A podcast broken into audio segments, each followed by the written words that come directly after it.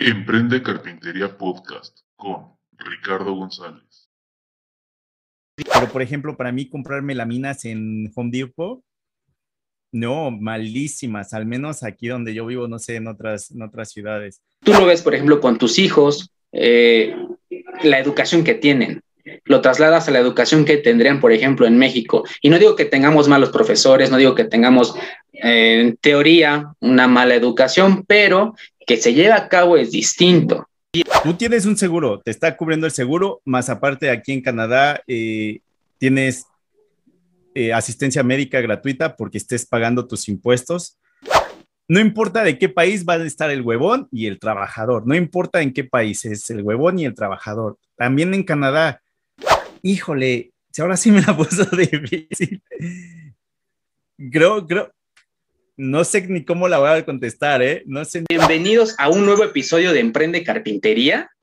Eh, pues miren, ya el episodio número 20, como dice en el título del video. Y pues bueno, también como ya leyeron en el título del video, tenemos un gran invitado el día de hoy. Estamos de manteles largos, nuestro episodio número 20, nuestro amigo, queridísimo amigo, conocido por muchos de ustedes, nuestro amigo Martincho, Martín Chavarría del Garage de Martincho. ¿Cómo estás, amigo? Bienvenido. Hola, Ricardo, ¿cómo estás? Muchas gracias por invitarme aquí a tu espacio Emprende Carpintería y saludos a todas aquellas personas que nos estén viendo, nos estén escuchando. Saludos. ¿Cómo estás? Excelente, muy bien, amigo, muy contento de, de tenerte por aquí. Ya lo habíamos planeado, bueno, ya eh, anteriormente ya lo habíamos platicado, ya lo volvimos una realidad y estamos aquí charlando y pues muy contento de, poder charlar contigo, de que nos platiques tus experiencias y bueno, ahí hay un tema, pero yo sé que, que saldrá muy buenas enseñanzas de esto, amigo. Perfecto. Ojalá, ojalá pueda aportar algo bueno a tu comunidad y que vamos, vamos a darle que es, oye, que es mole de olla, ¿verdad? es correcto, ahí la, característica de esa frase. Y pues sí, como tú lo has dicho, a darle que es mole de olla porque pues hay, hay un tema ahí muy interesante. Vamos a, a platicar sobre él, pero como ya es costumbre en este podcast, pues cada vez que invitamos a un amigo, pues nos gustaría saber cómo es que inició en este maravilloso mundo de la carpintería. Si nos pudieras platicar acerca de esa experiencia, amigo, de cómo es que tú te iniciaste en este mundo. Perfecto.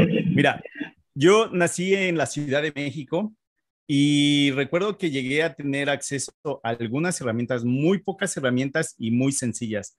Recuerdo que la herramienta quizá más compleja en este momento que teníamos acceso era un rotomartillo. Pero bueno, tenía algunos tíos, o tengo algunos tíos, los cuales en algunas oportunidades construyeron algo para mi abuelito o para ellos o incluso para mí. Y entonces ahí es cuando me acerqué por primera vez a la carpintería. Cosas muy sencillas, eh, nada del otro mundo, quizá mal hechas, pero esa fue eh, pues la primera vez que tuve acceso a la carpintería, a herramientas. Quizá tenía unos 11 o 12 años.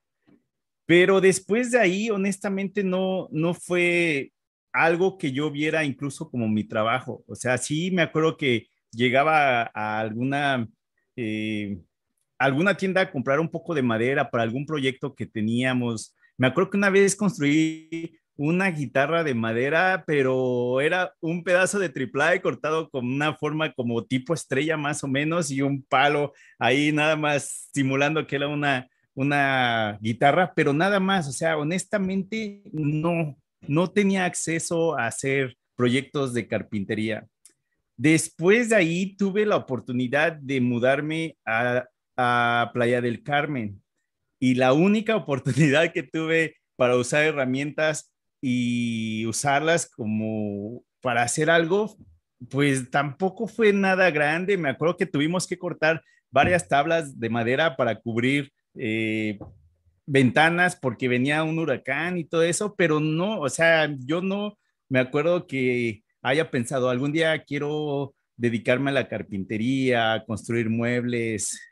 Hasta ahí nunca se me vino a la mente. Eso ya hasta que tuve la oportunidad de mudarme a Canadá y después de año y medio aproximadamente es cuando empiezo a trabajar en una empresa que es relacionada a la construcción de, equipo mobiliario, cocinas, baños, closets, todo eso. Ahí sí es cuando ya empiezo a, pues, a tener acceso a herramientas, a madera, pero era todo relacionado a la construcción e instalación de muebles integrales. Eso ya fue hasta el 2008 aproximadamente. Mira, mira qué bien que eh, ahora sí que entraste a, lo mero bueno, ¿no? De, la carpintería, lo que en su mayoría todo carpintero hace, cocinas, muebles integrales, muebles eh, mobiliario, pues de, de, todo tipo, ¿no? Entraste de lleno y pues bueno, nos, nos comentas que desde pequeño o desde chico, pues te, te, llamó ahí un poquito la atención eh, en ese aspecto. A lo mejor no tuviste tal cual mucho, mucha relación con las herramientas, pero al día de hoy, pues como todos ya sabemos, ¿no? No, no paras de, de conocer herramientas, de mostrar herramientas, y pues eso es lo que te caracteriza mucho, ¿no? En ese, en ese aspecto. Y bueno, amigo, pues eh, el tema de hoy, pues crea mucha duda para algunos, me incluyo, me incluyo en ese aspecto, eh, de cómo es la carpintería en Canadá y la carpintería en México.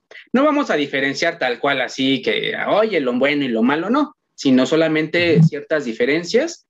Y como tú nos comentabas, eh, tú viviste pues desde muy chico en la, en la Ciudad de México, te fuiste a Playa del Carmen, tuviste la oportunidad de irte a Canadá, pero pues ya, ¿cuántos años llevas en Canadá, amigo?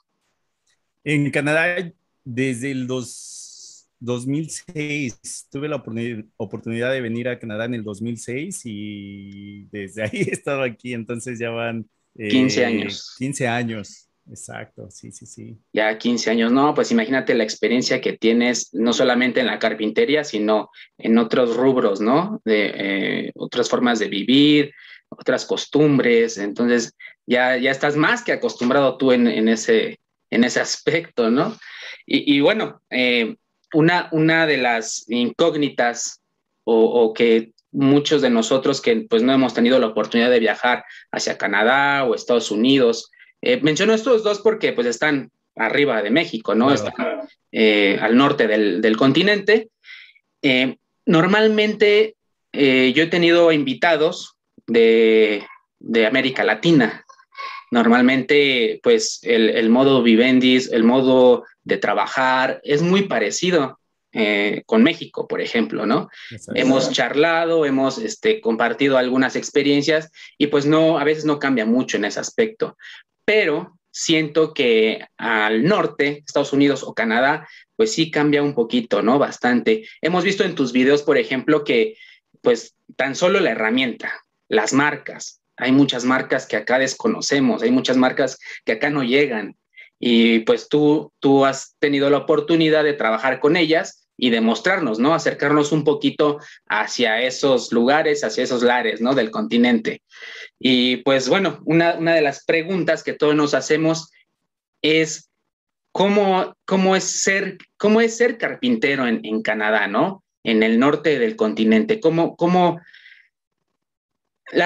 más bien, platícanos la principal diferencia que tú encuentras, por ejemplo, entre Canadá y México en el aspecto de qué es ser carpintero. Mira, nuevamente, en México yo nunca me dediqué a esto, entonces también no es que yo pueda eh, comparar cómo se trabaja aquí y allá, pero durante estos años que he estado haciendo videos para YouTube, he estado conociendo gente en todos los países, donde, por ejemplo, en algunas ocasiones que llegué a ir a México, eh, tuve acceso a algunos talleres también, algunas personas que se, dedican también a la carpintería y no creo que cambie mucho. Eh, he conocido donde hay eh, carpinteros donde nada más trabajan maderas sólidas. he conocido gente que nada más trabaja la melamina o el MDF. Entonces, creo es lo mismo. Aquí también. A mí a veces, fíjate que cuando hago videos de lo que yo me dedico, mi trabajo, que es la instalación de muebles integrales, a veces sí hay eh, eh, algunas personas donde dicen, no, es que ese mueble está hecho de MDF o de melamina, si no sirve y tiene que ser a fuerza de madera sólida. Y no, o sea, no, tenemos que acoplar a, las, a lo nuevo o eh, acoplarte a donde estés trabajando. No es lo mismo construir muebles para una casa en Canadá que una casa en México o en Perú o en Chile o algo así, porque va a cambiar mucho, tanto temperaturas, este, humedad y todo eso. Entonces, a veces sí ahí llega a haber algún problema. Eh, nuevamente, comparando, yo digo que sí es lo mismo. Cuando empecé a hacer videos acerca de la resina epóxica, yo empecé a hacerlos porque yo quería aprender cómo, cómo se trabajaba ese producto y compartir lo que iba aprendiendo. Y muchos mensajes, todavía me llegan muchos mensajes, aún cuando ya no hago proyectos de eso, de que el, el producto es muy caro. Y sí, es muy caro en cualquier país, pero también era de que es que a quién se lo estás tratando de vender, ahí también tú tienes que saber quién es tu mercado, porque pues hay gente con dinero en todas partes, pero también a quién estás intentándoselo vender. Si es un producto caro, pues lógico, no todos van a tener acceso a comprar ni siquiera la materia prima. Entonces hay que saber ahí a quién va dirigido tu producto, ¿no? Acá también es exactamente lo mismo. Eh, pero pues también la carpintería se divide en muchas áreas donde hay carpinteros que nada más trabajan la melamina y hay personas que dicen, eso no es ser un carpintero. Hay personas que nada más trabajan eh, la madera sólida. Hay quien trabaja con puras herramientas eléctricas y no manuales. Y ahí también hay personas que dicen, es que si no trabajas con pura herramienta manual, no eres carpintero. Y es así, pero pues, ¿en dónde está dicho eso? ¿No? Entonces creo que más bien hay que saber eh, para quién va dirigido tu producto. Nuevamente creo que el, se trabaja igual aquí y allá en México. He conocido talleres con herramientas eh, muy sencillas o económicas y que hacen proyectos muy buenos. He visto también talleres súper equipados que también hacen proyectos muy buenos. Aquí, eh, pues creo que es lo mismo. Donde sí veo que hay un poco de batalla es al encontrar o las herramientas o los materiales. Por ejemplo, a veces he escuchado que es que aquí donde yo vivo nada más se consigue triple eh, para construcción de simbra cosas así, lo cual pues no es tan limpia esa, ese triple ¿no? Y aquí puedes ir a alguna tienda y, te venden eh, triple para mobiliario, triple ya con un terminado, con una laca, eh, triple o un enchapado de casi cualquier de, lo que tú necesites. Algunas pueden estar ahí, otras las puedes eh, pedir. Entonces, ahí sí es donde he visto que sí se batalla el material y las herramientas. Sí, y, bueno, aquí en, México también eh, batallamos mucho, sobre todo aquí, no sé en, Canadá, pero aquí, pues tú has tenido la oportunidad de, trabajar en ciertos proyectos eh, por acá en México y pues obviamente te has dado cuenta de, igual, de que se batalla, de que no en todas las zonas es el mismo material, de que, por ejemplo, en el centro de la, República, pues es, muy caro ciertos materiales, ¿no? Eh, en comparación, por ejemplo, en Veracruz, en, Chiapas, en, en, todos esos lugares donde, por ejemplo, la madera se da pues por montones, ¿no? Y es obviamente el costo se abarata y, y pues es más fácil para algún carpintero conseguir ciertos materiales que acá en, en el centro del país, ¿no? Que, que, sí, a veces batallamos mucho, a veces hay, hay clientes, como tú lo mencionas, que pues te, te piden ciertas características, ¿no? te piden ciertas características de que yo quiero un mueble de cedro, quiero un mueble de caoba, quiero un mueble de X madera, y pues nosotros andamos batallando ahí con ese aspecto, ¿no? Y pues eh, tocaste un punto muy importante, eh, que son las nuevas tecnologías. Y en materiales, pues eh, hemos avanzado bastante. Y pues no sé, allá en Canadá, aquí por ejemplo, ya la gente pide mucho, pues aparte de, de pues económico, eh, materiales que son nuevos, ¿no? El MDF, eh, el, ahorita hay, hay, muchos, muchas hojas este, que están saliendo que son aparentes de madera, como son plásticos, ¿no? Que están haciendo hojas plásticas.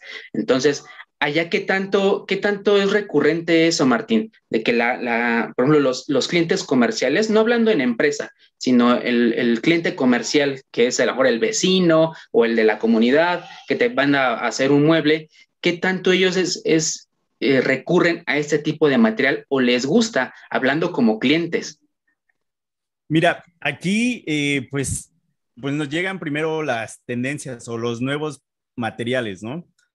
Por ejemplo, yo que estoy dirigido nada más a lo que es el mobiliario o muebles integrales, hay de todo para el cliente lo que quiera gastar o para lo que le alcance, ¿no? Pero incluso hemos hecho muchos, muchos proyectos donde en vez de usar eh, puertas de alguna, alguna madera, ya son melaminas texturizadas, donde como tú lo mencionas, pues parece madera y, pues es más económico. Eh, hay colores muy bonitos, donde también incluso ese material, si es un proyecto, algunos colores, si es un proyecto muy grande, no se ve bien, pero cuando son proyectos pequeños, una cocina medianamente, que se ven muy bien y se ven elegantes. Por ejemplo, ahí lo único donde llego a tener problemas es las molduras y sí existen, o sea, sí, hay, sí, hay, sí existen molduras con ese terminado, ese, es, esa melamina o ese, ese texturizado. Pero lógico, ya son cosas que tienes que pedir eh, especiales, donde también si necesitas hacer algún tipo de ensamble, pues ya no se puede porque estás trabajando con melaminas o texturizados, donde pues no vas a poder resanarlo o algo así que se vea, que se vea bien, ¿no? Pero eh, yo, yo incluso en algunos videos llegué a hablar de esto, de que era, supongamos que quieres hacer una cocina y quieres madera sólida y después quieres darle un terminado. a veces mucho lo que veo es eh, madera sólida y lo pintan en color blanco, o sea, le tapan toda la beta y es así como que, y como para qué. Pero también ahí, por ejemplo, existe madera sólida de grado para pintar o el que es para donde le vas a aplicar una tinta y se va a ver la beta, ¿no? Entonces también ahí hay de grados de ese tipo de madera. Pero bueno, a lo que iba era, eh, quieres construir unas puertas para una cocina y le vas a aplicar una tinta, un sellador y una laca. O puedes comprar también esta melamina que es del color que estás tratando, viene texturizado y entonces te puede salir incluso más barata, aunque la tengas que pedir y va a tardar algunos días, te puede salir más barata ahorrándote todo el tiempo en el lijado, en el barnizado, tinta, sellador, laca y todo eso. Pero algunas personas dicen, no, es que mi cocina tiene que ser madera sólida, tanto el mueble como la puerta, porque así lo decía mi abuelito. Y no, entonces es así como, ¿por qué mejor no nos acoplamos a lo, a lo nuevo también? Eh, pues eh, tienes razón eh, en ese aspecto. Aquí en México, por ejemplo, nosotros batallamos en, en, muchas cuestiones. Eh, sobre todo con, con, el cliente, como tú lo, lo, comentas, de que a veces el cliente dice, yo quiero mi, mi cocina de madera maciza, de madera tal, X. Y a veces nosotros como eh, servidores o como carpinteros eh, le decimos, ah, mire, es que ahí está nueva tecnología. Y esta nueva tecnología, y como tú dices, las generaciones van cambiando. Por ejemplo, ahorita hay mucha, muchos chicos de entre 20 y 30 años que ya empiezan a vivir solos, ya empiezan a ver otras, otras cuestiones, otros muebles, otro tipo de, aditamentos para sus hogares y te preguntan a veces cosas que dices, híjole, no lo sé, porque no lo conozco. Tú sabes que hay mucha gente que se mete a Internet, ahorita la información la tenemos ahí, pues al alcance de todos, ¿no? Y, ellos ah, son mucho de explorar y te dicen, oye, es que eh, encontré que hay un plástico que asemeja madera, hay un, una duela eh, que, que, tiene ciertas características, entonces yo quiero esa, ¿no? Y, y uno pues se tiene que adaptar a eso, ¿no? A, a veces, te vuelvo a repetir, aquí donde, donde yo vivo, pues a veces es difícil encontrar esos materiales, ¿no? Entonces tienes que estar batallando en buscarlos en, ciertos lados. donde yo vivo está muy cercano en la Ciudad de México, estamos a 40 minutos más o menos, entonces ahora a mí no se me complica tanto ese aspecto, pero por ejemplo hay otros lugares donde hay, hay colegas que a lo mejor sí, sí, batallan mucho en ese aspecto y a lo mejor se encarece más el mueble y después al cliente se le hace muy caro, entonces ya nos hace el trabajo por eso mismo, porque buscan otras opciones. Por ejemplo, me imagino que en Canadá, tú me vas a, desmentir, eh, es, muy, es muy fácil encontrar mucho, mucha tecnología, muchos materiales. ¿Por qué? Porque eh, no sé cómo estén en Canadá en cuestión de desarrollo, en manufactura. Tú, tú nos comentabas, hay ciertos materiales que a lo mejor tenemos que mandar a hacer especiales porque no los hay o porque no los manejan así las, las empresas pero es, es muy accesible en ese aspecto, hablando de tecnología, por ejemplo, no nuevos materiales, sino tecnología, manufactura, las empresas que se dedican a fabricar esos materiales, o son también de, de importar, por ejemplo, de ciertos países. Mira, eh, donde yo vivo es una ciudad pequeña, somos aproximadamente menos de 300 mil personas, es una ciudad pequeña, pero en desarrollo. Y entonces, sí hay algunas tiendas dedicadas a todo lo que es eh, maderas o herrajes o cosas así. Están en varias ciudades de Canadá y quizás se las mandan a pedir a la ciudad más grande cerca de nosotros. Y entonces, a veces eh, pedir eso tarda unos tres, cuatro días, dependiendo. Entonces, sí, ahí como que no hay tanto, tanto problema, así como de que de plano no va a llegar, ¿no? Porque sí son tiendas de cadenas grandes. Por ejemplo, ir a comprar madera al Home Depot es no recomendado porque en primera aparecen madera para hacer barcos, le decimos y muy poca selección. Y aparte, los precios sí son, son caros comparados si vas a esas otras tiendas. Pero, por ejemplo, tienes un proyecto en domingo y se te olvidó comprar la madera durante la semana, pues no te queda otra más que ir ahí al Home Depot, comprar triple o cosas así. Pero, por ejemplo, para mí comprar melaminas en Home Depot, no, malísimas, al menos aquí donde yo vivo, no sé, en otras, en otras ciudades. Pero sí, eso aquí creo que no tenemos tanto problema. Quizá aquí en la ciudad hay unas cuatro o cinco tiendas relacionadas a maderas, melaminas, triplies, MDFs y todo eso. Entonces, sí, como que no tenemos tanto problema. Nuevamente comentando que la ciudad donde yo vivo no es tan grande. Ok, muy, muy, muy bien. Pues tienes razón, tienes razón de lo que comentabas al principio, ¿no? Eh, pues realmente el, el, trajín, ¿no? El, batallar con materiales, con herramientas, pues prácticamente es, es lo mismo en esa cuestión, pero ya tocando, por ejemplo, un punto de, herramientas, vemos, por ejemplo, en tus videos eh, que, muestras herramientas de, de varias marcas, que aquí desconocemos y que, nunca yo creo, no, no, es que nunca, sino que ahorita no la vamos a, poder palpar, ¿no? Por, por, decirte de esa, de esa forma, a menos de que la pidamos y nos llegue, pero pues también vamos a batallar, por ejemplo, en, refacciones, en consumibles, en, en ciertas, ciertas cosas que pues a lo mejor por eso también se nos va a encarecer, ¿no? El tener esa, esa herramienta. En, en, tu experiencia con, esa herramienta en tu, en tu andar por las marcas, que, sabes bastantes marcas, has manejado bastantes marcas. Eh, ¿Tú cómo consideras, por ejemplo, la marca, se, dice mucho de la marca Trooper aquí en, en México?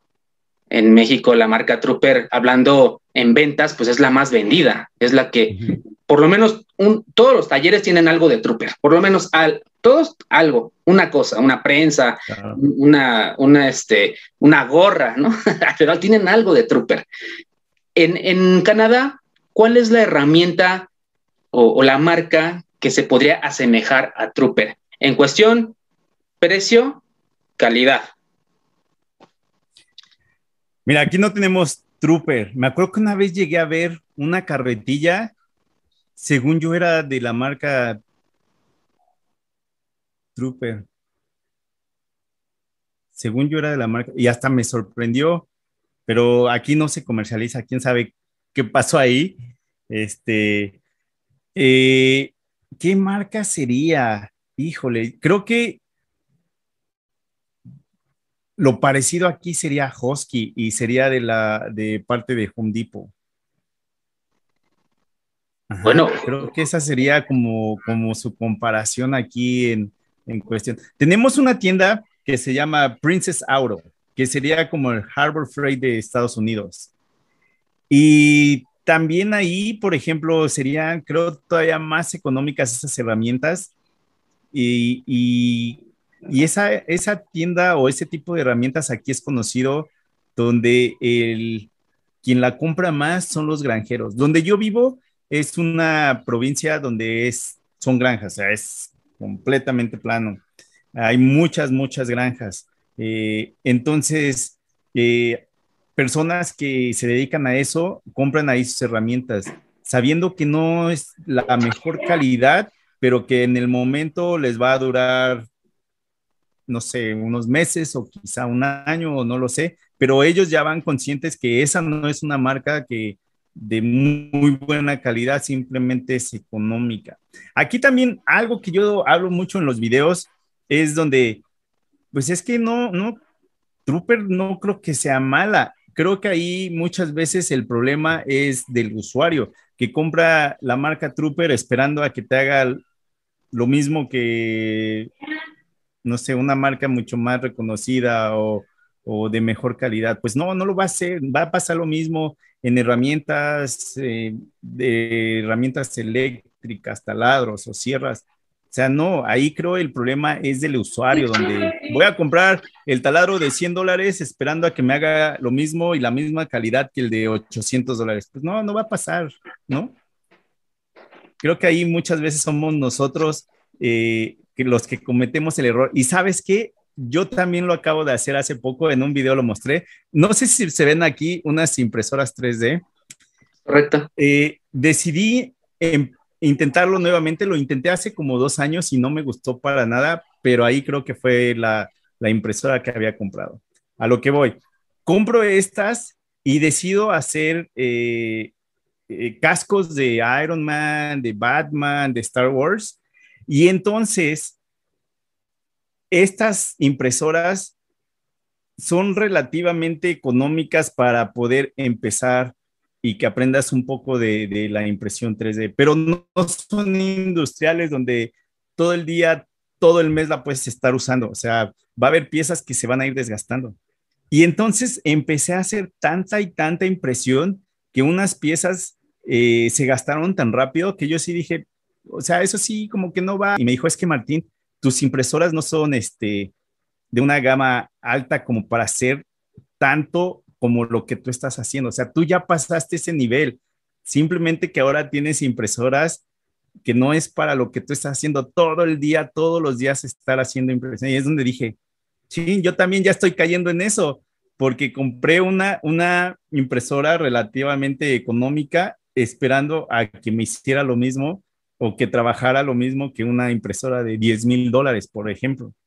Entonces ahí creo que nosotros los usuarios son los que a veces no ponemos atención en, el poder o lo que nos está ofreciendo la herramienta y queremos llevarla más y más arriba, ¿no?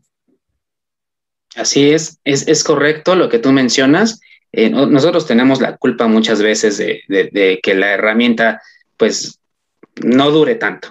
No dure tanto porque no le damos mantenimiento, porque eh, no le damos el correcto uso, no leemos los instructivos muchas veces, creemos que lo sabemos todo, creemos que, que una, una DeWalt o una eh, Milwaukee te va a funcionar igual que una Trooper, ¿no? Hay, hay diferencias y, queremos todo usarlo igual. Y pues ahí, ahí sí conlleva bastante, pues em, obviamente tenemos que experimentar, tenemos que usarlo, tenemos que probar, pero pues sí, hay que leer muchas veces el instructivo. Y, acotando a esto, por ejemplo, eh, la educación. La educación eh, conlleva muchas cosas, pero la educación en el trabajo, en las herramientas, ahí a mejor sí hay cierta diferencia. Por ejemplo, En Canadá, me imagino, hay normas para trabajar, sobre todo en una empresa, y, y a lo mejor lo trasladamos al taller. En México también, en México hay normas para trabajar en las empresas, pero en el taller a veces no lo trasladamos. ¿Tú crees que la educación eh, en ese aspecto para trabajar en, el taller, en la empresa, sobre todo con herramientas, sea lo mismo que en México? Tú que has venido a México y has, visto, has, trabajado, incluso tan solo en ir a, a comprar una herramienta o en ir a comprar un material. Tú ves el trato, tú ves cómo se conducen los empleados, tú ves muchos aspectos si hay alguna diferencia ahí, amigo, o sea, si hay alguna, alguna cosa que digas, híjole, es que en Canadá esto no existe. Si, si hicieran esto, en Canadá ya hubiera pasado esto. O sea, ¿tú, tú sí ves ahí algo, alguna diferencia? Sí, hay un poco de, un poquito, creo que todo lo de igual. Por ejemplo, eh, yo he entrado a talleres donde el trabajador no le importa cómo esté tratando las herramientas o o la calidad de la construcción de lo que estén haciendo. Creo que eso es en cualquier país. ¿eh? Ahí también creo depende mucho de los dueños de la empresa, de cómo eh, hablen con sus trabajadores, pero es lo mismo, ¿eh? Aquí no creas que también eh, todo es bonito y todos son ordenados y todos muy educados, no. Y también, por ejemplo, en, en cuestión de reglas, cuando vas a trabajar, todo depende en dónde estés trabajando, si es una casa, es un edificio, si estás tú solo, si hay otros trabajadores de otro ramo. Ahí es ya cuando entran las reglas y sí, pues las tenemos que seguir. Por ejemplo, eh, yo soy un subcontratista. A mí me contratan eh, hay dos empresas que me subcontratan para hacer las instalaciones de los muebles que ellos construyen aquí en la ciudad. Y entonces, para que a mí me dejen entrar a una casa, a un departamento o una, eh, algo comercial, lo primero que necesito es tener un seguro que me cubra daños a terceros o si yo llego a quemar la casa, a inundarla o algo pasa mientras yo esté ahí, que ese seguro me cubra y cubra pues al afectado, ¿no? Sin ese seguro no me dejan entrar para nada y yo también pues no quiero entrar a, pues, tener algún percance. Lógico, pues, pues, vas a poner atención y todo, ¿no? Pero pues a veces se te puede ir un tornillo y le das a una línea eléctrica o a una línea de agua, me ha pasado y entonces, pues sí, o sea, te sientes mal, pero también ya estás pensando, ok, si algo llega a pasar, mi seguro va a cubrirme y yo nada más voy a pagar mi deducible y se acabó conmigo. Eh, por ejemplo, hace como unos dos años aproximadamente, una de las empresas que me subcontrata eh, tiene trabajadores, creo que son dos o tres trabajadores que son sordomudos pero trabajan, o sea, no porque sean sordomudos no significan que sean menos, o sea, son como cualquier otra persona, quieren trabajar y a veces hasta trabajan mejor que los, los que pueden hablar o pueden escuchar, ¿no? Y entonces uno de ellos sabe hacer las instalaciones también. Casi no lo mandan, pero en esa ocasión tuvo que trabajar en un departamento, o sea, era un edificio, varios pisos, y dicen, me comentaron que eh, pues estaba instalando un mueble y entonces puso un tornillo y lógico no escucha, pero dice que sintió algo y que de repente un tubo de agua, pero de esos que son para, para contra incendios. O sea, imagínate la presión que estaba saliendo el agua que dañó a dos departamentos abajo. Y entonces, pues nada más se pagaron como 500 dólares de deducible y pues el seguro se hizo cargo de todos los daños que pasaron en esos tres departamentos. Entonces, eso sí es algo que a mí sí me gusta de Canadá, donde el canadiense, su forma de pensar es de protegerse, seguros médicos, seguros con, el, con, tu carro, seguro para tu casa, en este caso seguro, a mí si me llegan a robar herramientas, si se llega a incendiar el garage y se queman todas mis herramientas, lógico, sí me va a doler.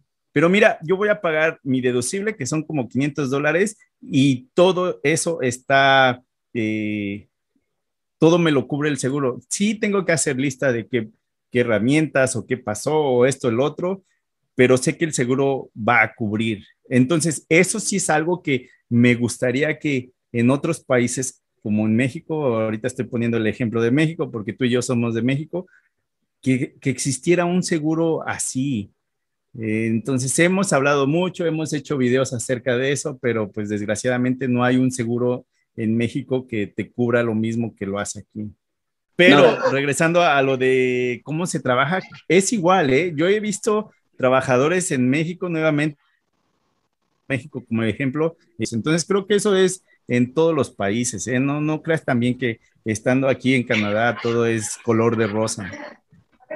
Sí, sí, claro, debe ser eh, que algo debe, porque al final del día somos, son personas, ¿no? Son personas, no son, no son máquinas, obviamente en, en todos los lugares del mundo, pues hay ciertos caracteres, ciertas cosas que, a lo mejor el, que está trabajando está eh, pues pensando, eh, no se concentra, siempre, siempre pasa, claro. Eh, pero tocaste un, punto importante, que por ejemplo, lo que tú hablabas de del seguro, ¿no? Aquí en México se está empezando, se está empezando a, a manejar ese, esa parte, ¿no?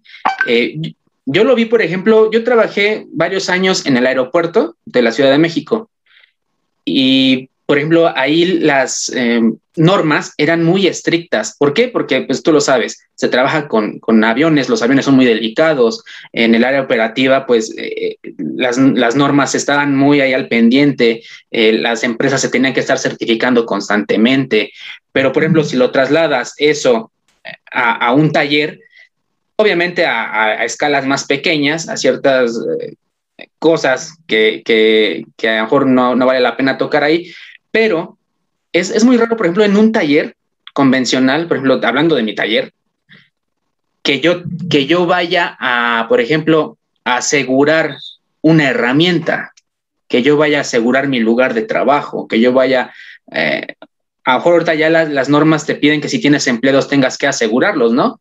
en, cuestiones de, atención médica, porque estás trabajando con herramientas y, aquí el factor humano, pues es lo más importante muchas veces. Entonces, aquí sí, sí, de plano, pues tienes que asegurarlos, ¿no? Pero que yo vaya a asegurar, por ejemplo, una herramienta, un material, eh, como tú dices, las instalaciones de, de, polvo, de agua, de, de gas, si es que usas gas, o sea, es muy difícil es muy difícil.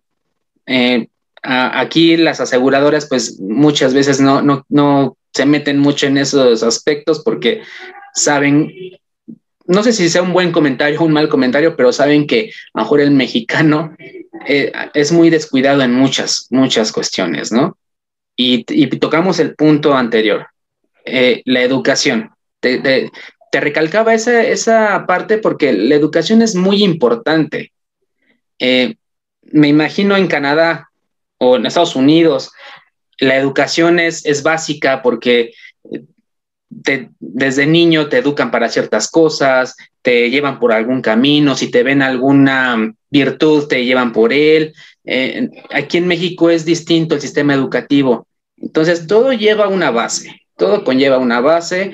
Tú lo ves, por ejemplo, con tus hijos, eh, la educación que tienen lo trasladas a la educación que tendrían, por ejemplo, en México. Y no digo que tengamos malos profesores, no digo que tengamos, eh, en teoría, una mala educación, pero que se lleve a cabo es distinto. Y de ahí conlleva, pues, cuando uno crece, los principios que trae a mejor desde casa, y lo traslada uno al, al trabajo. Yo te, te, te vuelvo a repetir, donde trabajé en el aeropuerto, conocí muchísima gente y de todos los ámbitos sociales y, y, demás, y te das cuenta en eso, ¿no? En la falta de, pues, de sistemas, de implementaciones. Yo platicaba, por ejemplo, con, con extranjeros que, que, viajaban a México y decían, y se quejaban, ¿no? Es que en mi país no es así, en mi país yo, es, esta, esta, esta dificultad yo lo, la manejarían de otra forma y se enojaban y, y, se, y explotaban, ¿no? Y, y, y, uno pues se quedaba así, híjole, pues es que no lo puedo hacer. ¿Por qué? Porque las normas no me lo dan así, porque por muchas cuestiones. Entonces ahí es donde uno, como mexicano, pues se da cuenta que a lo mejor en otro país y se imagina que en otro país es distinto.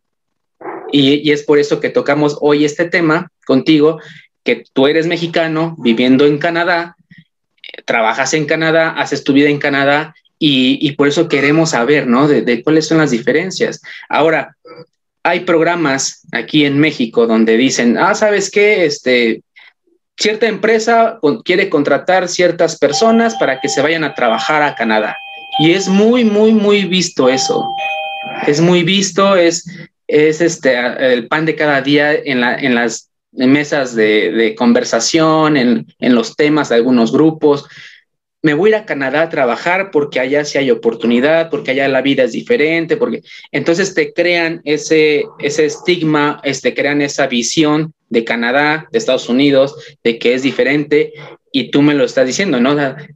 no es que sea otro mundo, no es que sea que estemos en Marte o en Júpiter, sino que a veces implementamos ciertas cosas. Obviamente también el área geográfica conlleva que tengas que contratar gente de, de otros países, de que el, el frío, ¿no? Tan solo, el, por ejemplo.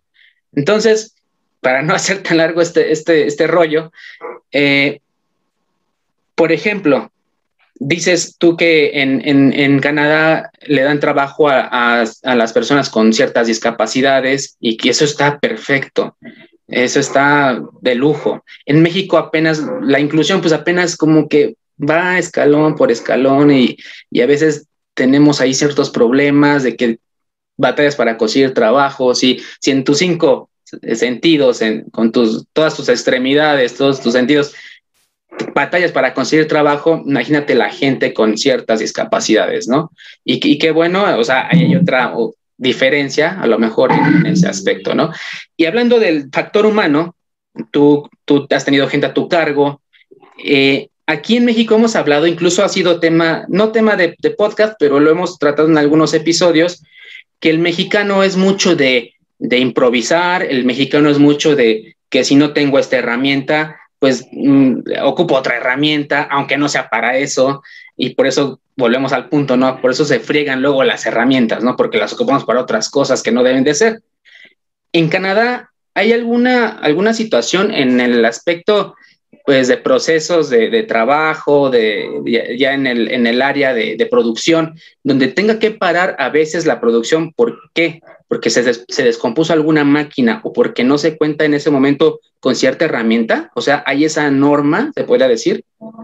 Sí, no, o sea, todo depende también de qué herramienta, pero aquí también nuevamente, eh, si, si estás trabajando para una empresa y tú te llegas a lastimar, tú tienes un seguro, te está cubriendo el seguro, más aparte aquí en Canadá eh, tienes eh, asistencia médica gratuita porque estés pagando tus impuestos, pero también tienes seguro por parte de tu trabajador.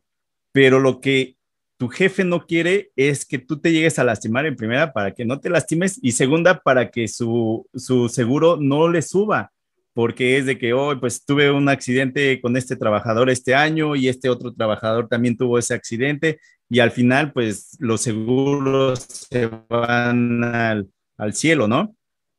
Entonces, creo que la mexicanada, como decimos, empiezas a usar herramientas que no son para el proyecto que estés realizando sí se llega a hacer aquí, pero nuevamente el jefe no te va a dejar ponerte en riesgo, nada más ahorrar eh, unos, unos dólares, ¿no?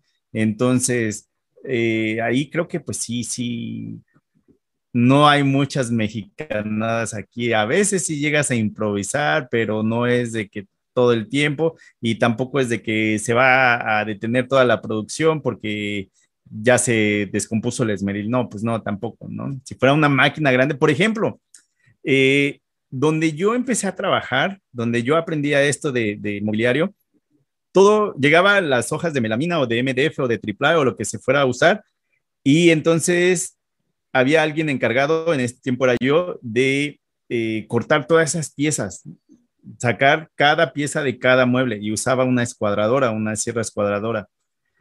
Nunca esa empresa compró una, una máquina CNC. ¿Por qué? ¿Quién sabe? Si estás en producción, una máquina CNC es lo que necesitas. Entonces ahí era todo que un trabajador estaba cortando, cortando todo el día y se construían los muebles. En esta otra empresa donde me contratan, pues casi es el 90% del tiempo, ellos sí tienen una, una máquina CNC y contratan a gente para ensamblar. Entonces ya no son eh, alguien que sepa cómo despiezar una, un mueble, cómo cortar eh, la madera y cómo perforar para los herrajes y todo eso. Entonces, cada que se descompone o se descomponía el CNC, porque era ya viejo el que tenían, ahí sí definitivamente se paraba la producción, definitivamente, porque aunque había 10 ensambladores, ninguno de ellos sabía usar las, las sierras cuadradoras. Entonces ahí yo veía las dos diferencias, decía, ok, esta empresa es producción, por eso es que tienen un CNC, pero en cuanto se descompone el CNC, se acabó, se tiene que parar hasta que alguien venga a arreglar el CNC. En la otra empresa, eh, aunque hay producción, pero no es tanta como esta otra, donde el trabajador tiene que estar cortando todo el tiempo. Si esa máquina se llega a descomponer, pues también hasta ahí llegó, porque ya no hay otra forma. Bueno, podrías usar una sierra circular o algo así, pero al ser una empresa donde está vendiendo calidad de, muebles a la medida y todo eso, pues no pueden mandar muebles con, vamos a decir, melamina desportillada o cosas así, un terminado mal. Entonces, eh, no es que se detenga por un esmeril o un taladro, entonces no, no, no se detiene ahí la, la producción.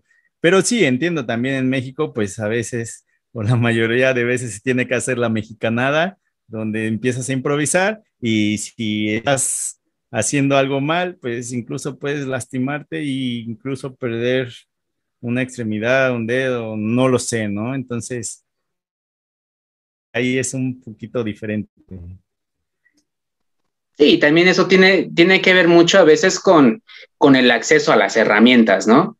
Eh, por ejemplo, hemos visto que aquí en México, pues no hay una tienda Craig por ejemplo, ¿no? Así, así.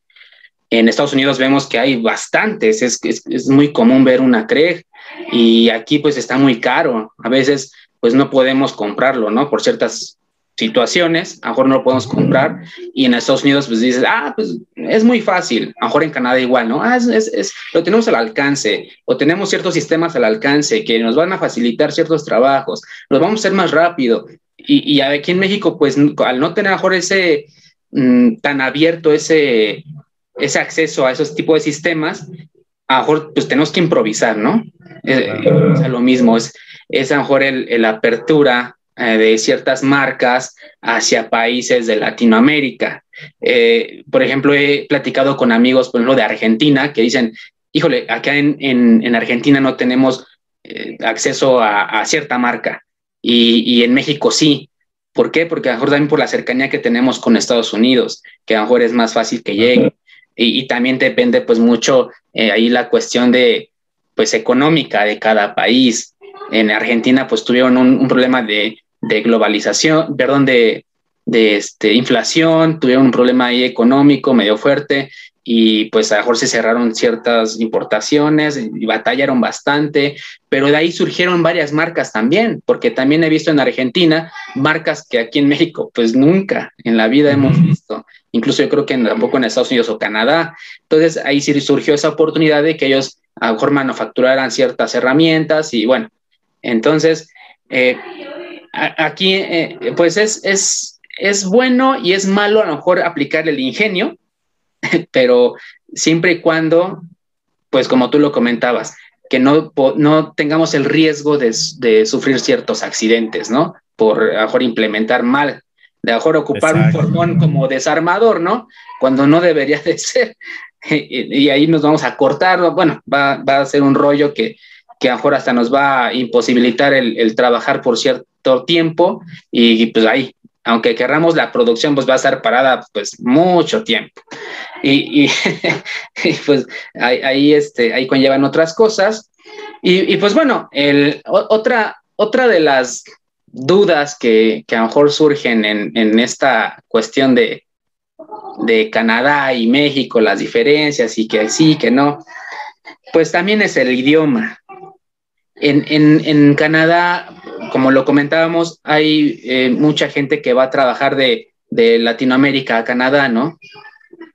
Y a veces el obstáculo es la comunicación.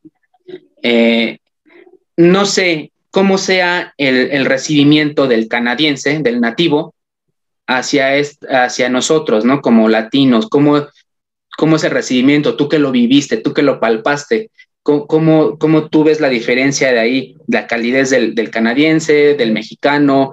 ¿Hay alguna diferencia ahí? Fíjate que eh, Canadá es también un país hecho por migrantes, así como Estados Unidos, Canadá también lo fue.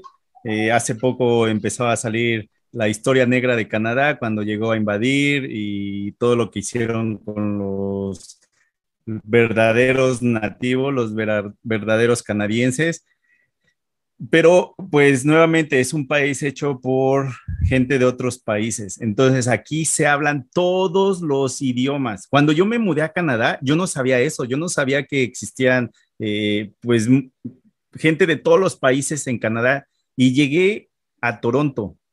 Y honestamente en el, en el aeropuerto yo decía, ¿estoy en Canadá o en dónde estoy? ¿Por qué veo tanta gente que no es güera? Porque en mi mente era nada más el en Canadá y, y se acabó. Y no, o sea, todo depende en qué parte de, de Canadá estés, donde hay gente de China, gente de Japón, en esta otra área nada más gente de la India, en esta otra hay franceses y, y, cosas así. Entonces, es un país hecho por gente de otros países y el latino aquí sí es bienvenido. Nunca he vivido en Estados Unidos, he estado en Estados Unidos, tengo familiares en Estados Unidos y es triste que digan, es que aquí no los queremos, pero los necesitamos. Una vez tuve que manejar de Canadá a Estados Unidos y entonces, eh, pues ya paso la frontera entre Estados Unidos y Canadá y empiezo a ver letreros cuando en ese tiempo apenas iba a empezar Trump para las elecciones y todo eso y era racismo contra el, el latino, que no, que no los queremos aquí, regresense a su país. Y como menos de un kilómetro más adelante, ya encontrabas mantas de se, eh, necesitamos trabajadores latinos para la recolección de papa o esto o el otro. Y era así como, ok, allá me estás diciendo que me odias y acá me estás diciendo que me necesitas, ¿cómo es posible, no? Entonces, si ahí lo comparo con Estados Unidos, aquí el mexicano y el latino es bienvenido. O sea, tú le dices a un canadiense, vengo de México y se pueden hablar contigo de, México y te preguntan a dónde tengo que ir y qué tengo que comer. Son muy amigables, eso sí, y este, pero sí, somos aquí bienvenidos, aparte porque saben que venimos a trabajar. Si en una empresa aquí eh, se dan cuenta que eres latino, ay, también, también ahí todo depende, ¿eh? No, es decir, no importa de qué país va a estar el huevón y el trabajador, no importa en qué país es el huevón y el trabajador, también en Canadá, pero saben que el latino llega aquí a Canadá y llega a trabajar porque en primera eh, nos están pagando por hora, están pagando en dólares.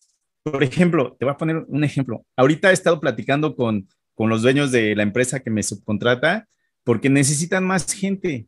Y yo les he estado insistiendo, insistiendo necesitas aplicar para que el gobierno te dé permiso de traer gente de otro país con una visa de trabajo. Y esto es lo que va a pasar. Vas a contratar a alguien, esa persona va a venir a trabajar, va a estar contenta de que le estés pagando por hora, va a estar contenta de que le estés pagando si trabaja horas extras, porque ya ahí sería 1.5 eh, de lo que ganas. Si trabajas en, en días festivos, pues ganas más o sea, no es de que, ah, pues trabaja otras horas extras y pues, a ver si te pagan. No, aquí por ley no hay de que no te pueden pagar. Y entonces esa persona va a estar trabajando contento, va a estar mandando dinero a su casa, a su familia en el país de donde venga y no se te va a ir, o sea, no se te va a ir. Al menos que pues ya después de años esa persona aplique para una residencia y entonces el gobierno técnicamente puedes hacer lo que tú quieras en el país, puedes trabajar en lo que tú quieras, estudiar y cosas así, pero mientras esa persona tenga una visa de trabajo, nada más va a poder trabajar contigo. Y he estado intentando, intentando, porque pues todo el latino necesita una oportunidad. O sea, yo tuve la fortuna de, llegar aquí, eh, llegué en el tiempo de ni siquiera se necesitaba visa para entrar. Y Canadá a mí me ha tratado muy bien, o sea, yo no tengo nada para, para decir, no, es que Canadá no me gusta por esto y el otro. No, a mí al contrario, siempre digo, eh, seguidores que me mandan mensajes de que, oye, ¿cómo le puedo hacer para, para mudarme a Canadá? Y digo, mira, los trámites que yo hice fueron hace 15 años. No sé qué, qué trámite tengas que hacer, pero mira, te recomiendo que cheques este canal de YouTube, este canal de YouTube, este otro, porque ellos hablan de migración a Canadá. Es lo mejor que te puedo decir, porque yo los trámites que hice fueron hace 15 años y pues no, igual y ya cambiaron, ¿no? Pero si tienes la oportunidad de mudarte, ni lo, o sea, ni lo dudes, especialmente si ya tienes hijos, porque igual y a ti no te va a gustar, pero la vida que le vas a dar a, a tus hijos al estar aquí, o sea, va a valer la pena. Pero pues también he conocido amigos donde eh, tienes que lidiar con el invierno, donde, donde yo vivo, llegamos a menos 50 grados centígrados en invierno, menos 50 grados centígrados. Y pues hay gente que se deprime en invierno porque no puede salir, porque su familia está en México, porque no encuentran la comida que hay en México. Entonces, sí hay muchas personas que han llegado aquí y no se acoplan, se, se regresan, pero regresando a lo del idioma, se hablan todos los idiomas, pero al final todos nos comunicamos en inglés o en francés, que son las lenguas eh, oficiales de Canadá pero el francés solamente se habla en unas áreas, o sea, no, creo que el inglés sería más como un 80, 90%, pero encuentras a todos, por ejemplo, si te subes a, a un autobús para ir a la escuela o a cualquier lado, el de un lado puede ir hablando otro idioma, el del otro otro idioma y todos los idiomas se hablan aquí. Entonces, es un país hecho por, por migrantes, pero el latino sí es bienvenido. Excelente, y, qué bien, qué bien se, escucha, ¿no? El, que sea bien, bien, bien, bienvenido, que sean bien tratados, eh, y pues eso, eso recomienda mucho, pues, el trabajar en Canadá, ¿no? Te, repito, acá en México, pues, eh, pues, mejor tú lo sabes, ¿no? Es muy, muy anunciado el, el trabajo en Canadá, trabaja en Canadá, hay oportunidad en Canadá, o sea, ya no ni, ni en Estados Unidos, sino en Canadá. Eh, y, ¿Ibas a decir algo? Perdón, perdón. sí, ahí sí eh, hay que poner mucha atención porque sí hay empresas que son legales, que ponen anuncios en el periódico, en la televisión, en, vamos a poner en México, que están buscando gente personal para venirse a trabajar a Canadá, pero también hay mucho fraude, entonces ahí sí pongan atención, pero si encuentran a una que es de verdad, ya inténtenlo porque vale la pena eh, hacer el cambio. Eh, entonces, Sí, pongan nada más ahí atención y no regalen su dinero al primero que le diga, yo te voy a llevar a Canadá. No, pues hay que buscar referencias, buscar para qué empresa vas a trabajar, buscarlos en internet, quizá ponerte en contacto para medio conocerlos, porque sí, nuevamente hay muchos canales en YouTube donde hablan de todo eso, de cómo migrar a, a Canadá, qué es lo que necesitas, a qué ciudad te conviene, eh, los fraudes que existen en, páginas de Facebook o todos así. Entonces también hay que poner ahí mucha atención. Sí, claro, sí, hay, normalmente pues buscamos el, progreso y, a veces por necesidad, por, por desesperación, pues nos vamos con cualquiera, ¿no? Y no investigamos y vienen los fraudes y, y las decepciones y a veces uno dice, híjole, no, pues es lo mismo, entonces como tú dices, buen consejo, hay que, hay que verificar bien que esa empresa pues sea este, legal, que sí exista, que, que sea este, pues, lo mejor para nosotros, ¿no? Si es que queremos emigrar para allá. Y sobre todo, pues volviendo al tema, esto es, esto es carpintería y pues eh, a lo mejor eh, para mí o en lo personal sería muy satisfactorio el, el trabajar pues con otras herramientas, con otras personas, con otras personas de, de diferentes lados. Tú dices, en Canadá se, se habla el, el, francés, se habla el inglés, se habla eh, este, pues muchos idiomas, Y, pues imagínate qué, qué, enriquecedor sería, ¿no? Ese aspecto, aparte de que mejor te van a pagar mejor, ¿no? El, el sistema canadiense, como tú lo mencionas, pues es distinto en esa, en esa cuestión, sobre todo laboral. Ellos están cuidando mucho ese aspecto laboral. A mejor aquí en México, te repito, no es que a mejor las ideas sean malas, pero estamos muy atrasados en esas ideas, ¿no? El, el, el, los, los bloques o los o las este, barreras que te ponen en ciertas cuestiones ahí un poco burocráticas, a veces no, no es lo mejor. Y a veces uno tiene que buscar otros lados para, pues, para salir adelante, ¿no? Que es, que es lo, lo, lo que buscamos, valga la redundancia, lo que buscamos, y sobre todo, como tú comentas, a lo mejor a los que tenemos hijos, pues, darles una mejor vida, que es, es lo, lo primordial, una mejor educación, lo mejor que buscamos para ellos, pues nos orilla muchas veces a eso, ¿no? Y, también no, no significa que te tengas que salir de tu país, de cualquier país latino, para que te vaya bien. O sea, en cualquier país puedes, puedes hacerla sin necesidad de dejar a tu familia, eh, tu comida, tus raíces, todo. O sea, también no es de que te tienes que mudar a Estados Unidos o te tienes que mudar a Canadá porque no te va, no, o sea, también, también creo que también hay que aprender a, pues, a controlar uno los gastos, ¿no? Porque pues ahí también a veces tomamos malas decisiones. Yo también he hecho muchas estupideces donde pues hago malos gastos y, y si no tienes otro ingreso, pues te la vas a pasar muy, muy mal, ¿no? O sea, a veces, fíjate que a veces yo haciendo videos de reseñas de herramientas y todo eso, a veces sí me siento mal porque todas herramientas que, que, en las manos de alguien, esa herramienta le va a generar un buen ingreso si le saca provecho. Pero también hay personas que la compran de que se emocionaron porque acaba de salir esa herramienta. Entonces, eh, pues sí, creo que ahí también hay que saber administrarse.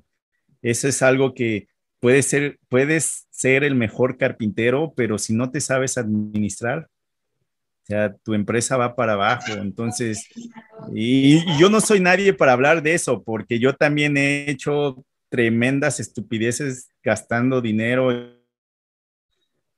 Pero sí, ahí creo que tenemos que aprender a administrarnos. Ah, es correcto, es, es, es este, vuelvo al principio, ¿no? Es, es, yo creo que es la, la base, es la, la, educación, este, y pues a veces no, no, no tenemos esa educación o no nos dan esa educación, ¿no? Eh, y pues bueno, eh, ya depende de uno, de que quiera progresar, como tú lo mencionas, de, de que quiera pues hacer cosas distintas, salir adelante. Eh, tú eres un claro ejemplo de, de, cómo hacer cosas distintas, ¿no? De, de generar a lo mejor ingresos de otra forma, de, de hacerte tu, herramienta de otra forma, o sea, porque hay muchas opciones, nada más es cuestión de que pues nosotros querramos hacerlo, de, de buscar alternativas, de, si tengo que tocar puertas, pues las toco, ¿no? O sea, no, no tragarnos a veces un poquito el orgullo, este, eh, pues cambiar un poquito el chip, la mentalidad y decir, ¿sabes qué? Pues es que yo quiero hacer esto, pues voy a intentarlo. O sea, yo siempre lo he dicho, ¿no? En, en, en varios episodios, en, en mi página de Instagram, luego subo ahí algunas frases y, siempre menciono eso, ¿no? Inténtalo, no pierdes nada, inténtalo, o sea, no... Claro. Te vas a quedar con esa de, híjole, y si lo hubiera hecho, ¿qué hubiera pasado? ¿No? Inténtalo, si te va mal, pues ni modo, pero lo intentaste, ya te quedó ahí la experiencia, ya viste que no te funcionó, pues otra, siguiente escalón, lo que sigue, lo que sigue y alguna va a pegar, alguna te va a decir, te, va a hacer eh, remunerable, remunerable, perdón, y, vas a decir, ah, pues qué bueno que lo hice, qué bueno que lo intenté. si se cierra después, pues ya ni modo, pero ya lo hice, ya, ya generé a lo mejor económicamente, ya, ya me llené emocionalmente y, pues aquí estoy contento y ese es, ese es el chiste, ¿no? Al final del día, cada quien es dueño de sus decisiones, cada quien eh, va a hacer lo que, lo que ellos quieran. A lo mejor en, estas pláticas o estas charlas son, son para que escuchen experiencias Eh, no, estoy diciendo que seamos dueños de la verdad, como tú lo comentabas, pero a lo mejor las, experiencias y los consejos que a lo mejor podamos darles en base a lo que ya vivimos, pues a lo mejor le queda a alguien, ¿no? Y eso es lo, que a lo mejor a nosotros nos va a llenar en ese aspecto y que decir, ah, pues, qué bueno que lo que yo dije o lo que yo viví o lo que yo platiqué le sirvió a alguien. Y, para bien, si es para bien, pues qué bueno. Eso es donde nos vamos a llenar, ¿no, amigo? De, de, esa, de esa satisfacción por parte de nosotros y por parte de seguidores o los que nos están viendo o escuchando, pues eh, este, ahí les va, les va a llenar en otros aspectos. Y bueno, amigo, pues eh, eh, en este canal, en este podcast, tratamos, pues mira, de seguir innovando, de, de, hacer que los escuchas pues tengan pues, diferentes perspectivas, de que se sientan identificados en, ciertos aspectos. Y pues nosotros queremos eh, pues, eh, llevarlos a ese punto, ¿no? A lo mejor no, no este, con un tutorial o con cierto tema en específico, así, sino con charlas, con experiencias. Y hay una sección nueva en, en, este, en esta segunda temporada de nuestro episodio, de nuestro podcast, donde el invitado anterior le hace una pregunta al invitado en curso. Una pregunta que, que, este, que a lo mejor el, invitado anterior tiene sobre el invitado nuevo y que quisiera saber y, que a lo mejor se identifica un poquito con nuestro radio escuchas, ¿no? Y pues nuestra invitada anterior fue nuestra amiga Yael, que yo creo que sí la conoces, de su, de su canal de Yael. Y, y, pues nos manda una pregunta que te quiere hacer y la pregunta es la siguiente. Hola Martín, mi pregunta es la siguiente. En tu opinión y en tu experiencia, ¿cuáles son las diferencias que marcan para bien o para mal en cuanto a actitudes y aptitudes del día al día de trabajo entre un carpintero originario de Canadá y un carpintero latinoamericano que emigró para trabajar allá? Pues esa es nuestra amiga Yael con su pregunta, amigo. Ok. A ver.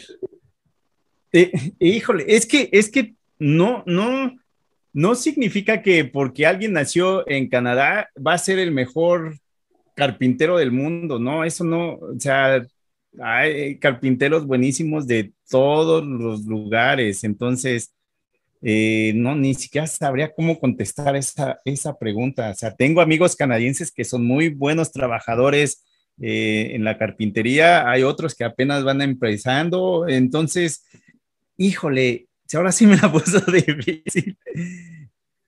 Creo, creo, no sé ni cómo la voy a contestar, ¿eh? No sé ni cómo la voy a contestar. Eh, a lo mejor, a, lo mejor te, voy a dar un poquito de, contexto.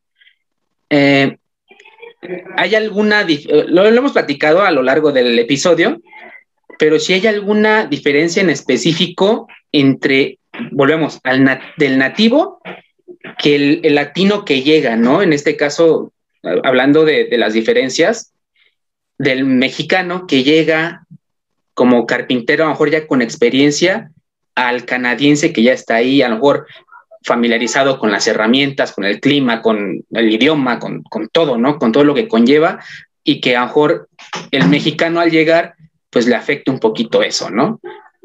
Pero en, cuestión de trabajo, ¿habrá alguna, alguna diferencia ahí que denote un poco en ese aspecto? ¿O el rendimiento sea distinto? Mira, el mexicano va a dar que el canadiense en rendimiento, porque aquí el, el canadiense es de que yo vengo a trabajar mis ocho horas, si salió la chamba bien, si no, mañana le sigo. Porque hay algunas mentalidades que ahí sí te das cuenta de que tú piensas muy diferente a mí a cuestión del trabajo. Por ejemplo, el canadiense dice, Martín, yo nada más vengo por ocho horas y nada más, porque si trabajo horas extras, el gobierno me quita más impuestos. Y es verdad. Y el mexicano llega y te dice, no, si yo necesito trabajar horas extras, claro que sí, si me las vas a pagar horas extras con como marca la ley, perfecto, yo voy a yo voy a hacerlo. sé que el gobierno me va a quitar impuestos, me va a quitar más impuestos porque ya empiezo a generar más, más ingreso, pero sabes qué, con eso que demuestro, con eso le puedo demostrar al banco que qué tanto gano. Y entonces yo quiero más adelante pedir un crédito hipotecario o un crédito nada más o quiero comprar un carro y como estoy mostrando cuánto estoy ganando, entonces eh, pues eso me va a ayudar más que, el otra, que la otra persona que no quiere trabajar horas extras. Y, y no significa que uno o el otro esté mal. Entonces, el mexicano o el latino aquí va a, igual y no que trabajar más duro, pero va a haber va a ser más producción. El canadiense dice, mira, ya son las 10, yo me voy a detener para tomar mi café. Unos 10, 15 minutos. Ya son las 12, necesito detenerme para comer. Si terminé o no terminé. Ya son las 3, otra vez voy a tomar un, un tiempo para un café o un cigarro o lo que sea.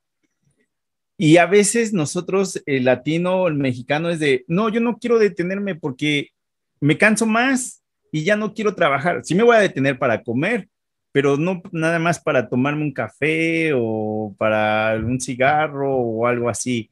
Entonces, eso es lo que los dueños o los jefes empiezan a ver y, y entonces dicen, no, pues me conviene tener más contento a este que al otro, porque pues, por eso, ¿no? Entonces, esa sería una de las formas.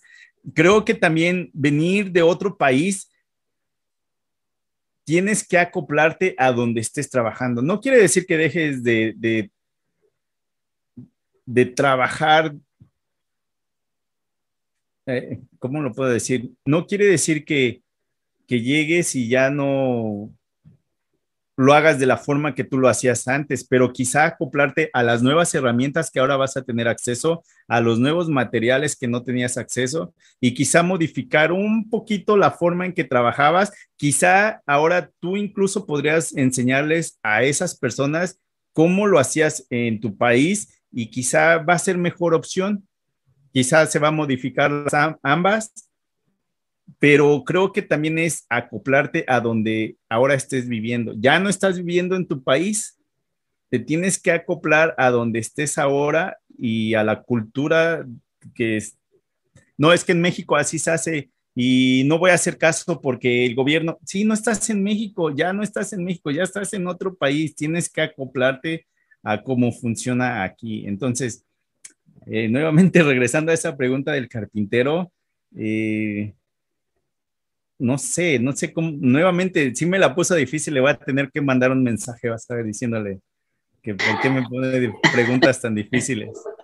Pero nuevamente, no porque alguien haya nacido en Canadá es mejor que alguien que haya nacido en México o en Perú o en Chile, no, o sea, no.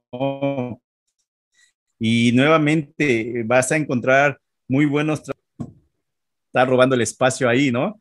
Entonces, eso sí, no, no, no, se compara. Ah, ok, excelente. Bueno, ahí, ahí respondiste prácticamente la pregunta, eh, de ahí de, ciertas diferencias.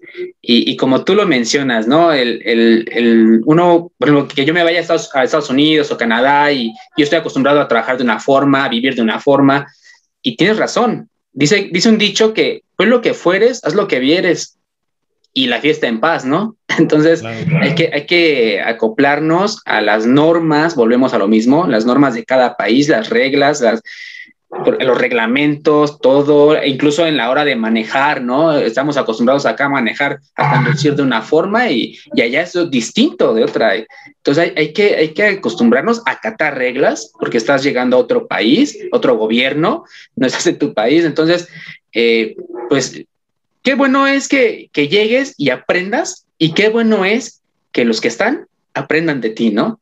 Imagínate, la retroalimentación ahí es lo, mejor, lo fabuloso de, todo eso. Y, nuevamente, no significa que uno esté mal y el otro esté bien, o sea, igual como lo he mostrado en videos, mira, yo voy a hacer este proyecto de esta forma porque es con la que más me acoplo con las herramientas que tengo, pero si tú conoces otra forma, incluso déjanoslas en un mensaje y todos aprendemos. Quizá voy a intentar hacer esa técnica y quizá sea mejor que la mía, quizá me ayude, quizá no me ayude, quizá me quede con la, con la que sigo, pero no significa que la técnica que yo estoy haciendo es la única técnica con la que va a funcionar. No sé, a veces llegan unos mensajes que dices, ¿cómo es posible que todavía hay gente que piensa así? Es que así no se hacen las cosas. O sea, yo no sé nada de, de lo que estás haciendo, pero mi abuelito decía que así no se hace. Y era así como que, bueno, pues, o mi abuelito hacía otra técnica. Pues sí, pero es que en ese tiempo no había esas herramientas que ahora existen.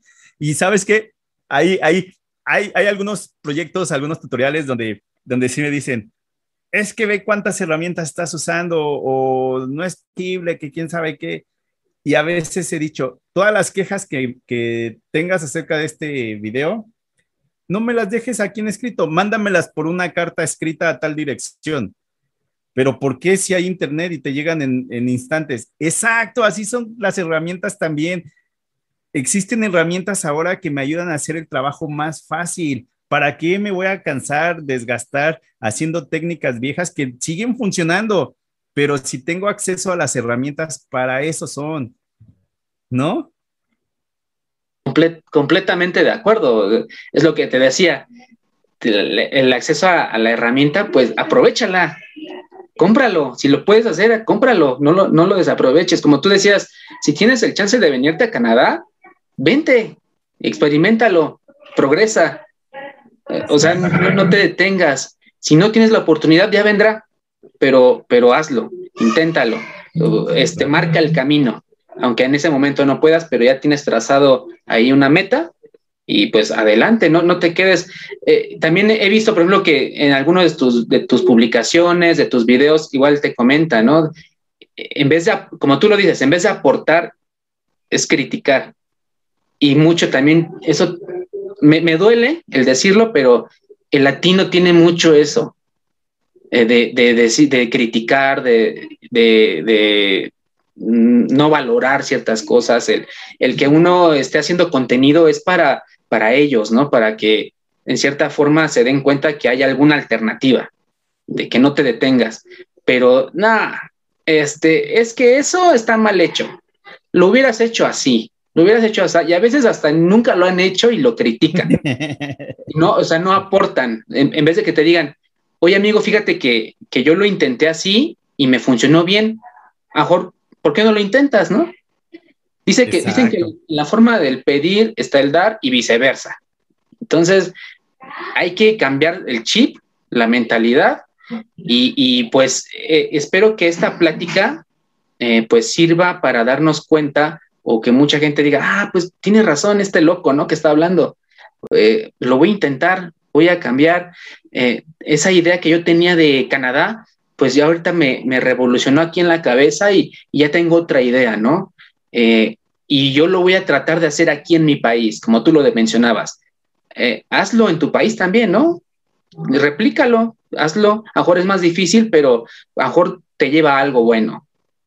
Entonces, pues hay que hacerlo, hay que, hay que cambiar el chip, hay que, hay que hacer diferentes cosas y pues bueno, eh, e, este, este, tipo de formatos, amigo, eh, quisiéramos que nos diera para más. E, estos temas son de, de, de, una mesa de debate y de bastante tiempo a lo mejor. Lamentablemente el formato no nos da para mucho tiempo, pero espero que esta plática o lo que hemos platicado en base a este tema, pues sea de utilidad para, para los amigos que, que tienen esa duda, que, te conocen, que tú tienes bastantes seguidores y, y a mejor tienen ciertas dudas también de ti. Espero que a mejor esta plática haya disipado ciertas dudas que ellos tenían acerca de ti, de tu trabajo y de, de dónde vives, ¿no? Y bueno, una... ojalá, ojalá eh, esta plática le ayude a alguien, exacto, para eso hacemos este tipo de pláticas. Así que pues no se queden con las ganas, hay que intentarlo, ¿no? Exactamente, no, no, se queden con las ganas, inténtenlo. Y, bueno, una, una, última pregunta, amigo, una, una, pregunta que está siendo constante aquí en, en, nuestro espacio. Todos tenemos referentes, todos tenemos alguien de quien hemos aprendido, de quien nos gusta cómo trabaja, y YouTube es una plataforma que nos ha dado pues infinidad de, de videos, de contenido, de creadores de contenido, y siempre nos, nos, quedamos con alguien así como que, ah, cómo me encanta cómo trabaja este, este, esta persona, ¿no? Sus videos, su tipo de trabajo, sus técnicas, todo, todo conlleva, ¿no? Que alguien nos, nos guste más cómo trabaja. Tú, eh, yo sé que tú eres referente para muchos de nosotros, me incluyo en, en, ellos, ¿no? yo he visto tus videos y algunos me han ayudado en, en, muchas cuestiones, he visto tu herramienta, o sea, tienes infinidad de contenido y eres un referente para muchos de nosotros. Tuve un invitado, a lo mejor también lo conoces, Eric, del taller de ideas de Eric, y, y él mencionaba, le hice esta pregunta, que, que, uno de sus referentes eres tú. Oh. Y, y, entonces al cual a él le gustaría trabajar algún día contigo, ¿no? En algún proyecto, ya sea grande o pequeño, y esa pregunta, pues, te la queremos hacer a ti, amigo. ¿Tienes tú algún referente, no solamente de México, de Canadá, a mejor de otra parte del mundo que tú has visto y dices, no, hombre, este, este cuate trabaja muy bien, lo admiro mucho y me gustaría trabajar alguna vez con él. ¿Tienes algún referente, amigo? Claro que sí, hay, hay muchísimos, pero cada uno que, cada que veo sus videos, sus proyectos, eh, buenísimos. Gonzalo Re, a mí como me encantan todos los proyectos que, que él hace, pero los proyectos que se avientan están buenísimos, ¿eh? así que para aquellas personas que no lo conozcan, busquen a Gonzalo Re, un buen amigo, también ahí estamos en contacto con él. Este, pero sí, ¿eh? yo a veces digo, me gustaría tener el tiempo, para, el tiempo y la paciencia para hacer esos proyectos y digo, diferentes a mí que me gustan mucho sus proyectos, la forma de trabajar, Gonzalo Re. Hay muchos, pero él podría decir que es uno de los, de los primeros de la lista. Sí, no, bueno, Gonzalo Re se ha repetido ya varias veces aquí en, en, el, en el podcast.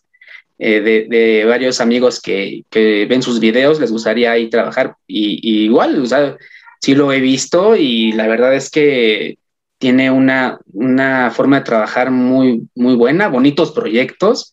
Y imagínate qué, qué sería ahí trabajar ahí con él, tener a Martincho y a Gonzalo Re en un video, en un proyecto. Puf, imagínate el, boom que sería, ¿no? sí, sí, sí. Algún día, desgraciadamente, ahorita con todo lo que está pasando en el mundo, a muchos se nos cayeron algunos planes, pero pues ojalá pronto regresemos a, a la normalidad y otra vez intentar, eh, intentar seguir el paso como antes, ¿no? Y, y, intentar hacer esos, esas colaboraciones que se tenían planeado, quizá no nada más por video, sino ya en persona y todo eso. Entonces, por ahí había un evento que ya se estaba planeando con el carpintero del desierto, Jair de Labradores, Walter de la Caja de Herramientas, Mauricio de taller en casa y, y, Martincho reunirnos y el COVID no lo tiró, entonces ni modo. Ahora hay, hay, que, hay que esperar y ojalá pronto se puedan hacer colaboraciones así o, o este, pues, intentar, ¿no? Hacer, hacer algo. No, pues estaría, imagínate, de lujo ahí, ahí verlos en acción y, y, sobre todo el compartir el conocimiento que tienen todos, ¿no? Eh, las personas que mencionaste, igual soy, soy seguidor y la verdad es que están en otro nivel eh, de conocimiento y pues imagínate lo que sería, ¿no? Y espero que pronto se dé, espero que pronto se dé, espero pronto tenerte por acá en México de nuevo, este, el, el día que, que, vengas, ojalá y, y, y, se pueda dar una oportunidad ahí de, de conocernos. Este, hay igual una comunidad aquí de creadores de contenido que, que pues igual este, estamos en, en como en, empezando en ascenso y, y, pues este, uno de esos y que encabeza mejor esa lista pues es el, el, famosísimo Carpin Meme, ¿no? Que también ya has tenido la oportunidad de ahí trabajar con él en el proyecto y, y, pues este, imagínate qué sería ahí el, el, reunirnos pues muchos creadores de contenido, el, el, compartir experiencias y sobre todo para el usuario, para el, el espectador, el seguidor, pues imagínate lo que sería ahí esa, esa cuestión. Y, y bueno, Perdón, amigo, ¿en qué parte estás tú? Yo estoy en, en Hidalgo, en Tizayuca, Hidalgo. En Hidalgo, ok.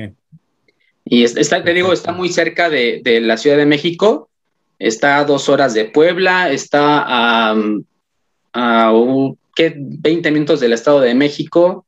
De Querétaro estamos igual a dos horas. O sea, estamos muy céntricos en ese, en ese aspecto. Perfecto. Ahora que ya pase todo esto, ya otra vez hacemos las reuniones.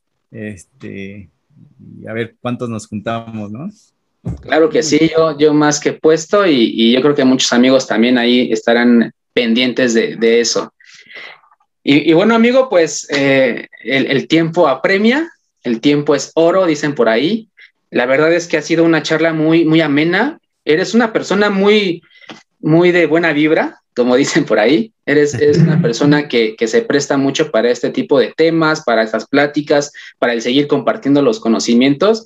Y yo creo que ese ha sido parte de tu éxito, eso ha sido parte de, tu esencia, de lo que transmites, así como, como lo transmites en los videos, eres así ya fuera de cámara, ¿no? Eso se, vibra, eso se siente de luego, luego. Y pues agradecerte el, el hecho de que hayas aceptado esta invitación el ser partícipe de, este podcast, que pues lo estamos transmitiendo con mucho cariño, con mucho, mucha pasión y que qué bueno que, que haya pues más personas como tú, ¿no, amigo? Y, y te agradezco bastante. No, muchas gracias Ricardo por invitarme aquí a tu espacio. Muchas gracias cuando quieras, nada más dame unos días de, de tiempo para organizarnos, pero cuando tú, cuando tú quieras tengas algún algún tema que pienses que yo pueda aportar algo, claro que sí, aquí vamos a estar. Lo sé, estoy seguro que, así será y, te, reitero las el agradecimiento y pues bueno, eh, solamente para terminar, eh, si nos pudieras compartir tus redes sociales, de dónde te podemos encontrar, los que aún no te siguen, que yo, yo creo que son muy pocos los que no te siguen. Pues me pueden encontrar como en el garage de Martincho, y vas a encontrarme en Instagram, en Facebook, en YouTube, en TikTok. Ahora en TikTok no ando bailando ni haciendo lip sync, no se preocupen. Aunque yo creo necesito hacer eso para atraer más seguidores. y pronto en el OnlyFans, entonces ahí vayan sacando las es cierto, no, ahí todavía no, pero no hay que decirle no, ¿verdad? Exacto, exacto. Ahí este, al desnudo con las herramientas, dicen. No, amigo, pues, pues eh, te repito, ha sido un placer este, el poder charlar contigo. De todos modos, igual, de aquí para allá lo, lo poco, lo mucho que podamos aportar, pues igual estamos pendientes, amigo, y, y pues siempre dispuestos a compartir conocimientos y etcétera. Y bueno, amigo, pues. muchas gracias y saludos a todos tus, seguidores. Claro que sí. Pues ahí está, amigos. Él ha sido nuestro amigo Martín Chavarría del, del garage de Martincho. Y pues no olviden seguirlo en sus redes sociales, ya las dijo. Igual no olviden suscribirse a nuestro canal.